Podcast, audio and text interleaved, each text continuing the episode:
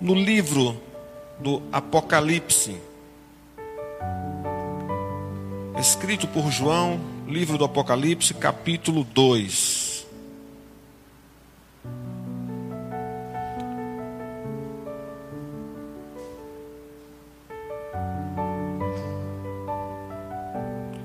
Nós vamos ler os versículos do 8 ao versículo 11. Livro do Apocalipse, capítulo 2, versículos do 8 ao 11. O texto que fala da carta enviada pelo Senhor através de João à igreja de Esmirna. Amém? A palavra diz o seguinte, versículo 8: Ao anjo da igreja em Esmirna, escreva: Estas coisas diz o primeiro e o último, que esteve morto e tornou a viver. Conheço a tribulação pela qual você está passando, a sua pobreza, embora você seja rico, e a blasfêmia dos que se declaram judeus e não são, sendo isto sim sinagoga de Satanás. Não tenha medo das coisas que você vai sofrer. Eis que o diabo está para lançar alguns de vocês na prisão, para que vocês sejam postos à prova e passem por uma tribulação de dez dias. Seja fiel até a morte, e eu lhe darei a coroa da vida. Quem tem ouvidos, ouça o que o Espírito diz às igrejas. O vencedor, de modo nenhum, sofrerá o dano da segunda morte. Amém. Glória a Deus. Esse texto do Apocalipse está direcionado a uma cidade chamada Esmirna, uma cidade que concorria em grandeza junto à cidade de Éfeso. Éfeso, a capital da Ásia Menor no Império Romano. E Esmirna, uma cidade desenvolvida, a segunda cidade mais desenvolvida. E há muitos relatos a respeito dessa cidade, pela beleza, pelo seu clima, pelo seu povo. Os gregos antigos escreveram muito a respeito dessa cidade. Homero escreve um poema para ela. Mas Jesus, ele escreve uma importante palavra à igreja de Esmirna, nesta cidade. Ele a exorta, ele a edifica, ele consola, ele promete um prêmio, ele promete dar àquele que vencer a imortalidade a vida eterna. Jesus se apresenta a João de forma muito especial. João tem por volta de 90 anos de idade. E quando ele é preso pelo Império Romano, deportado para a ilha de Pátimos, pelo imperador Domiciano, por volta do ano 80, o ano 81, depois de Cristo. João já era idoso, olhando para esse cenário diante de uma igreja, a qual os discípulos estavam todos mortos em martírio. João, nesse momento, era pastor da maior igreja da província da Ásia, a igreja de Éfeso. E ele é capturado. Nesta ilha de Patmos, ele recebe a revelação do Senhor quando o Senhor fala com João, mostrando em sua mão sete estrelas e também ao redor dele sete candelabros. E João, olhando para aquela cena, não compreendeu, mas Jesus, esclarecendo para ele, fala que os candelabros representavam essas igrejas da Ásia e as estrelas representavam os pastores desta igreja. É por isso que esta carta está se reportando ao anjo da igreja de Esmirna. É evidente que ele aqui é o embaixador direto da mensagem a ser anunciada a esta igreja. Mas a palavra não é aplicável somente a ele é aplicável a toda essa igreja no seu tempo e nós podemos tirar a aplicação dessa palavra nos dias atuais. A ilha de Patmos era uma prisão daqueles que desafiavam o Império Romano, presos políticos, exilados para morrer num lugar onde muito sofrimento e solidão era presente. É nessa ilha que João está preso e é visitado por Jesus através de uma visão transformando em alegria, bálsamo e vitória essa tragédia de estar preso nesse lugar. João mergulhado em profundo, triste isolamento. Longe da comunhão da sua igreja, cercada pelas águas do Egeu longe de suas ovelhas e também de seus amigos. E é a partir desse cenário, neste lugar, que Deus revela que sua igreja será triunfante. E eu quero te dizer, hoje, trazendo essa palavra para nós, diante de qualquer que seja a circunstância que estamos vivendo, olhando para os dias.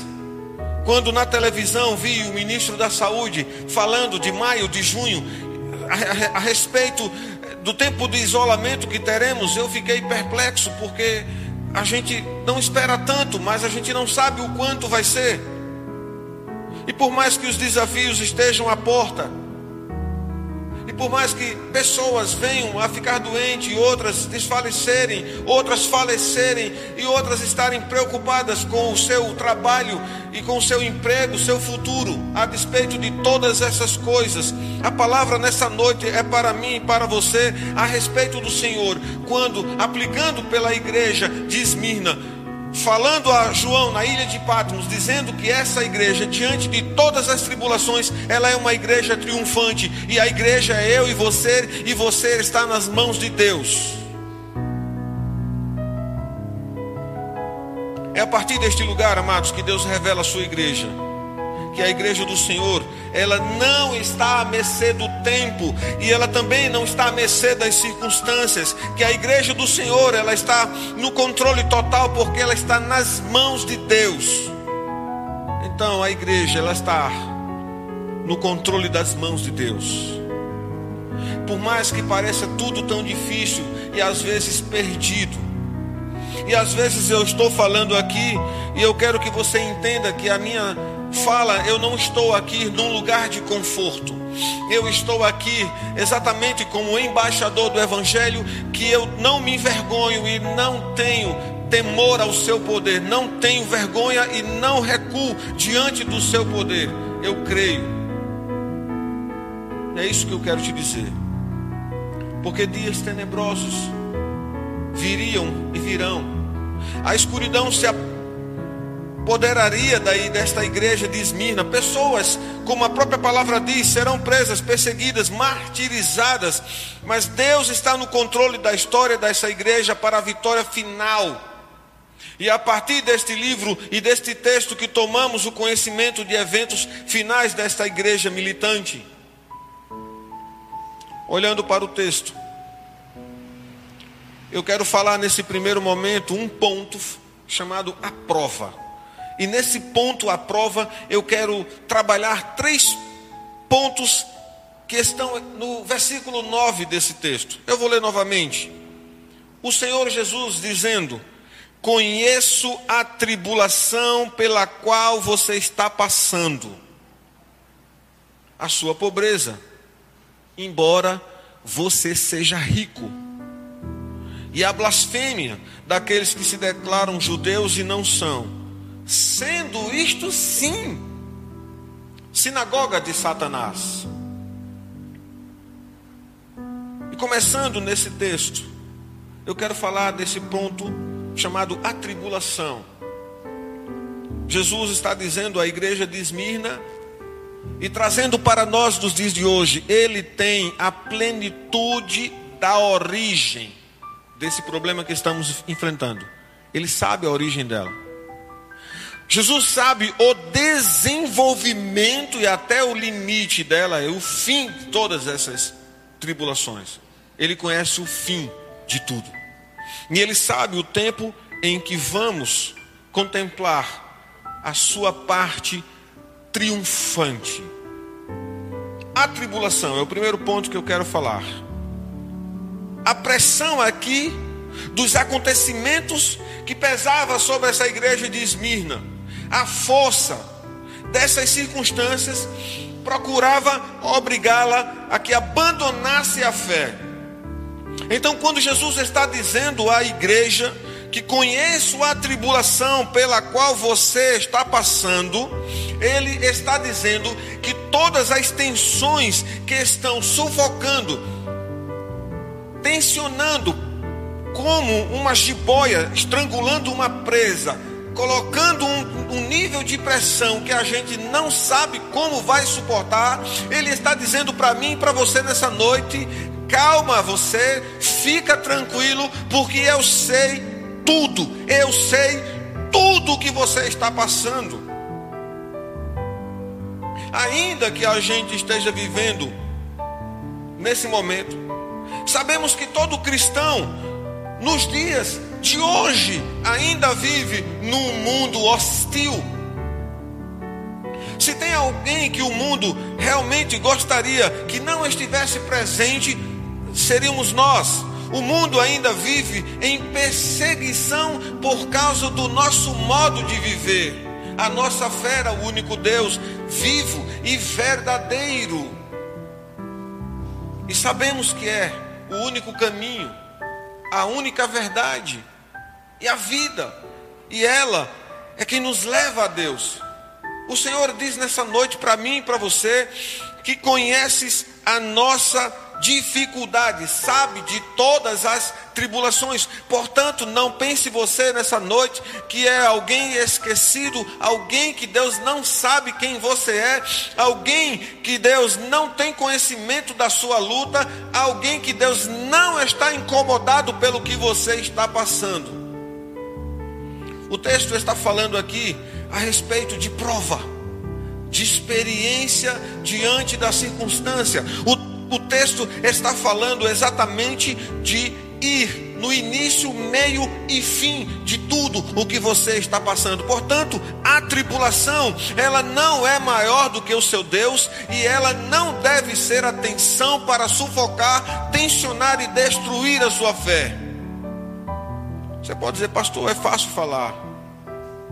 Amados, eu tenho experiências de vida suficiente diante da minha trajetória de que muitas lutas, às vezes eu achava que iria sucumbir, às vezes eu achava que queria desistir, às vezes eu achava é, que estava muito difícil e que na verdade eu dizia não tem saída.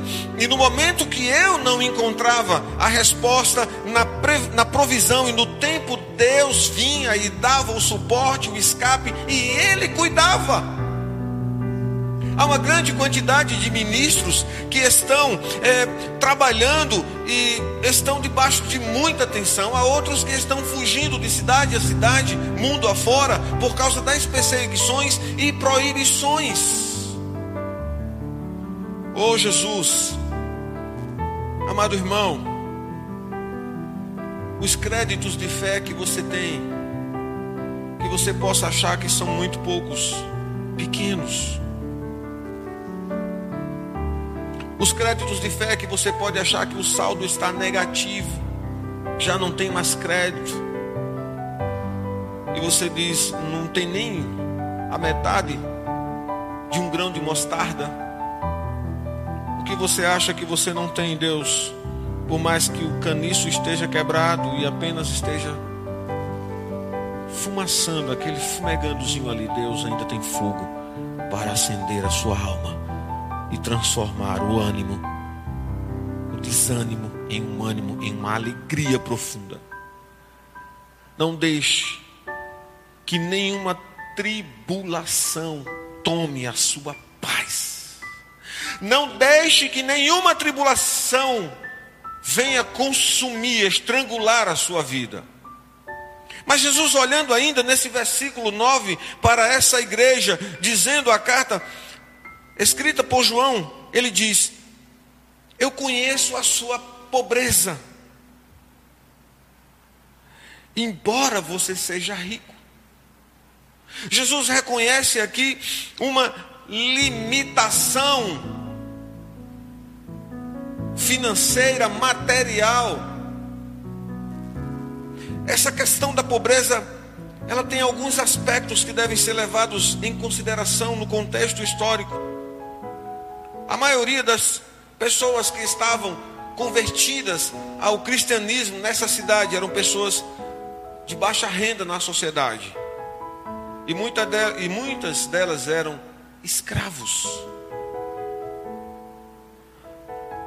Essa pobreza também está associada ao fato de, além de serem pobres, ocorria com muita frequência saques nas casas dos cristãos. Multidões de pessoas invadiam esses lares e tomavam as coisas. Elas ficavam sem recursos e de tudo que poderiam ter, elas teriam que dividir aquele pouco entre elas. Não era coisa fácil ser cristão, amados, nesse tempo. A cidade de Esmirna ou em qualquer outro lugar do mundo antigo não era fácil. Então, além de ser uma sociedade onde pessoas de pouca renda, uma parte, maioria delas escravo, elas ainda sofriam constantemente invasões em celulares e saque em suas estruturas. Ser um cristão e ter um comércio em Esmirna estava passível de passar por o constrangimento de um arrastão. Jesus diz: Eu conheço as suas limitações, a sua pobreza. Jesus conhece os desafios que estamos passando, uma economia que vai estar à beira de um penhasco, o dinheiro vai desaparecer, e as pessoas vão estar em dificuldades, muitas dívidas.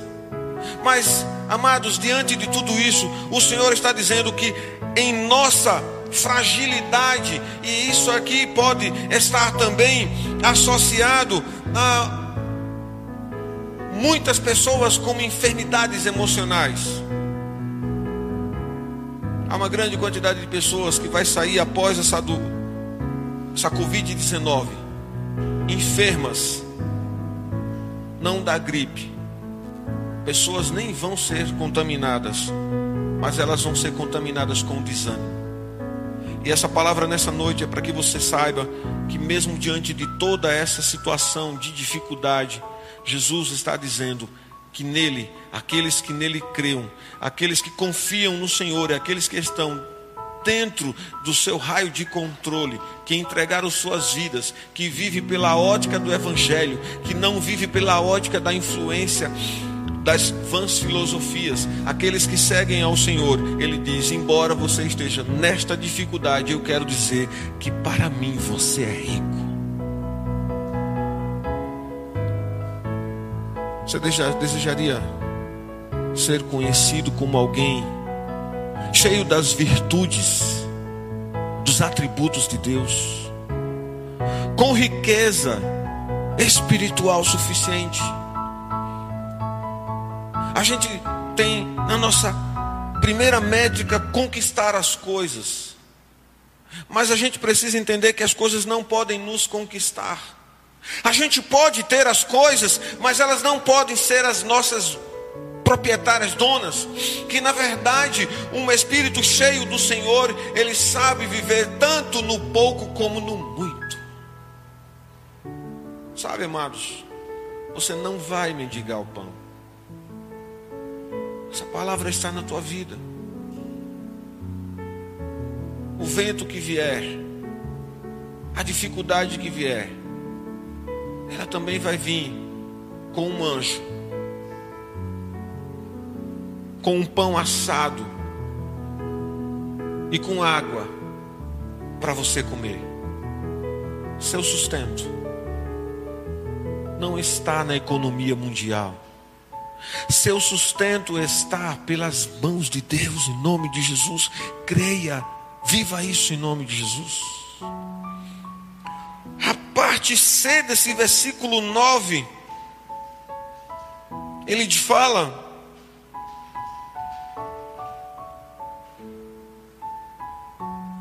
Ele diz: e a blasfêmia, e as mentiras, e as acusações feitas por aqueles que dizem ser cristãos, mas não são, ou daqueles que estão próximos ao seu ciclo e que na verdade parece amigo, mas não são seus amigos. Jesus está falando aqui de que o fruto de todas essas coisas pode trazer dificuldade para nós. Mas esse contexto está falando de cárcere. Ele disse: virão dias mais difíceis e crentes serão encarcerados por fé. Entretanto, ainda que dure, a prova não demorará.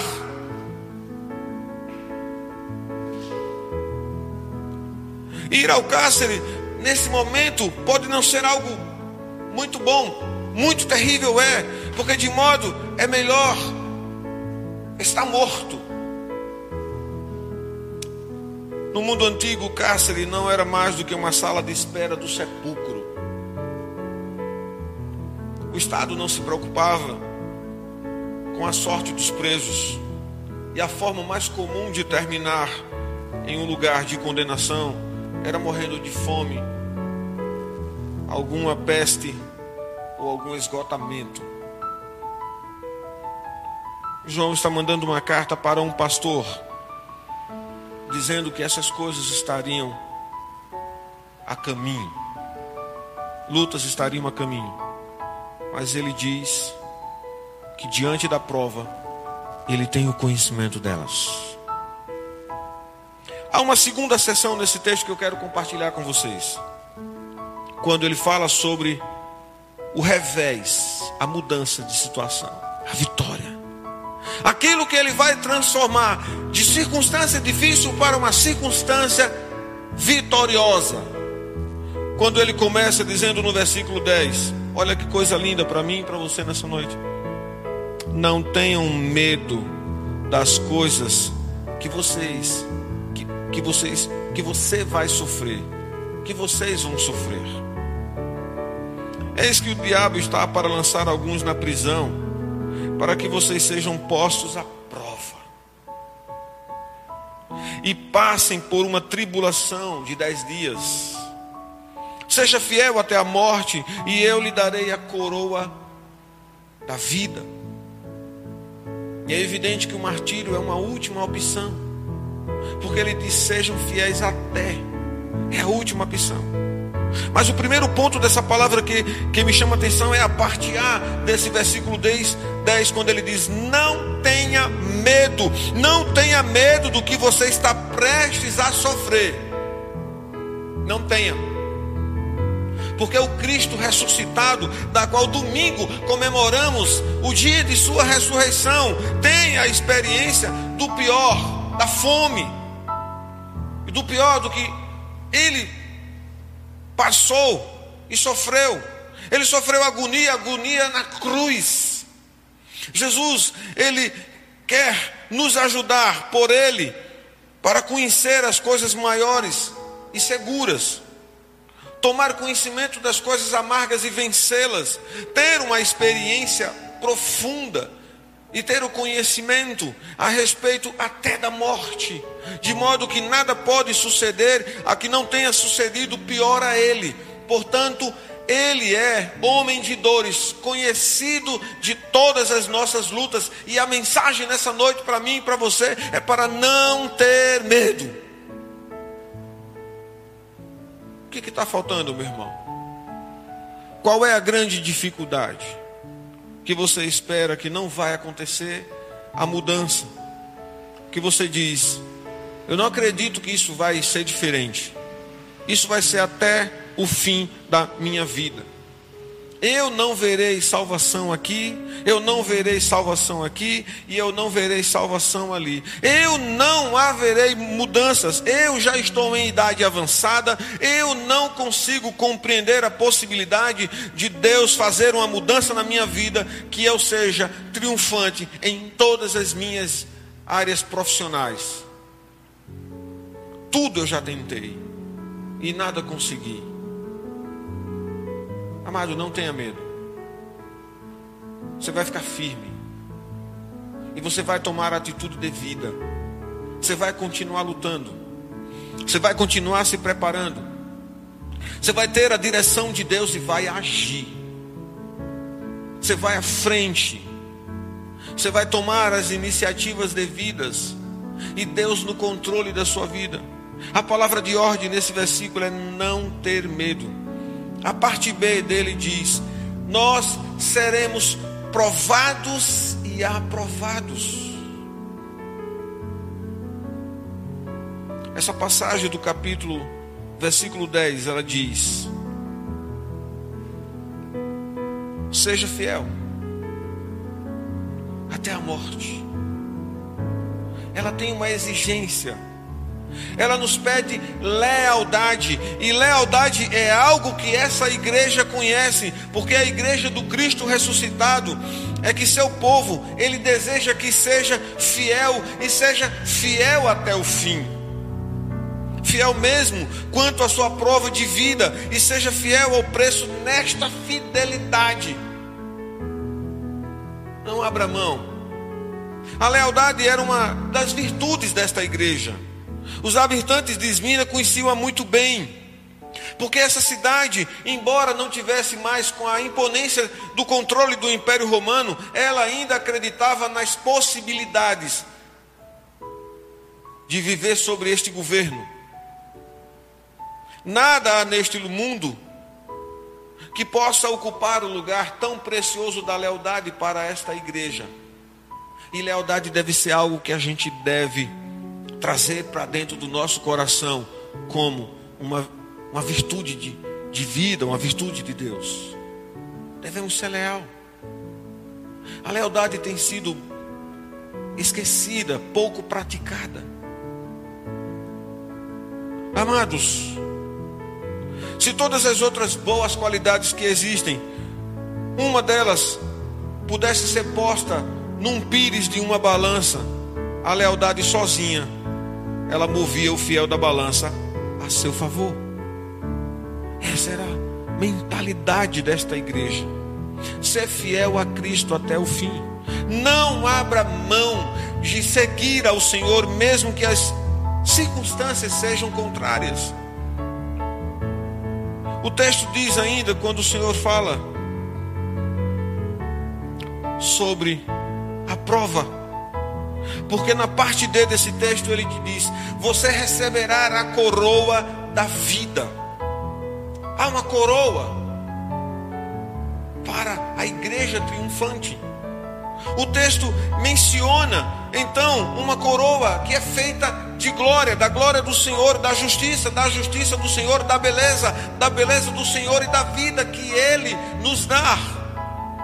Ganhar a coroa de justiça, da glória da vida, é ser coroado pelas mãos do Senhor. Você deseja ser coroado por Jesus? Muitos querem ser coroados por mãos de homens, querem ser reconhecidos de tal forma que não sejam mais nem conhecidos como era no início. Mas é necessário que a gente seja os mesmos e tenha a mesma lealdade. Como seria lindo ser pudéssemos ter a visão do Cristo hoje, coroando a nossa cabeça com a coroa da glória, da qual você vai um dia receber e habitar nos céus eternamente. Um último ponto é quando a gente encontra agora no versículo D, a parte D do versículo 11, versículo 11, parte D, quando ele fala: Quem tem ouvidos? É, ouça o que o Espírito diz às igrejas. E é uma diferença entre ouvir e escutar. Aqueles que ouvem, aplica a palavra em sua mente e arrasta para o coração. E aqueles que só escutam, elas escutam na mente e dispersam o pensamento rapidamente. Ele diz: Esse, o vencedor, de modo nenhum sofrerá o dano da segunda morte. A recompensa final desse texto é que essa igreja contemplará a vitória da eternidade. Nós, além da vitória da eternidade, contemplaremos as vitórias de Deus ainda na terra onde estamos vivendo. Receba a sua vitória em nome de Jesus. A promessa do vencedor aqui, amados. Entre todas essas cartas é apropriada a mensagem visando alguma coisa em particular. Mesmo se esses fiéis de Esmirna tivessem de sofrer a morte física por causa de Cristo, eles nunca seriam feridos da segunda morte. Amém. Eu quero concluir esse texto com alguns pontos, trazendo à memória um texto de Lucas, do capítulo 12, versículo 8 e 9, quando Jesus disse: Quem me confessar diante dos homens, também o filho do homem confessará diante dos anjos de Deus. Mas aquele que me negar diante dos homens será negado diante dos anjos de Deus. Firme. Mantenha-se firme na promessa dele. Essa cidade de Esmirna tinha um crente chamado Policarpo. Ele foi preso um crente próximo, muito próximo de Policarpo, um escravo, crente escravo, foi capturado, muito torturado. Ele apanhou muito. E ele entregou a localização, depois de muita tortura, onde estava Policarpo. Policarpo foi convencido, tentado, né? Sugerido, foi muito tentado a renunciar a Cristo e confessar César como seu Senhor. Policarpo escreve uma das frases que ecoa na história, quando ele diz: Durante 86 anos tenho servido a Jesus. Durante 86 anos tenho servido a Jesus. E ele nunca foi injusto comigo. Porque não vai aparecer esse crente que diga isso. Como então poderia eu amaldiçoar meu rei e salvador? Amados, ele teve um sonho com a sua morte. Ele sonhou com o seu travesseiro pegando fogo. Ele chama os irmãos da igreja e diz: Eu serei martirizado, eu serei queimado, eu vou morrer queimado. E essa foi a história. No Novo Testamento, essa palavra coroa, ela tem alguns aspectos interessantes. Por exemplo, Tiago diz em Tiago 1,12: trata-se da coroa da vida. Receba a coroa da vida nessa noite. Paulo fala da coroa da justiça. Receba toda a coroa da justiça do Senhor. E ele fala também da coroa da alegria, a plenitude em 1 Tessalonicenses capítulo 2, versículo 19. Pedro fala da coroa da glória em 1 Pedro capítulo 5, versículo 4. Paulo faz um contraste entre a coroa eterna e exatamente a coroa de louro colocada na cabeça dos atletas vencedores das Olimpíadas. Ele faz isso em 1 Coríntios capítulo 9, versículo 25. E por último, novamente, Pedro fala de uma coroa de glória que nunca perde o seu brilho. Não perca o brilho da sua coroa. É. Não deixa. Não permita essa coroa que Deus está te colocando. É dele em sua vida. Você não terá um dano, você será aprovado e aprovado de Deus. Em nome de Jesus.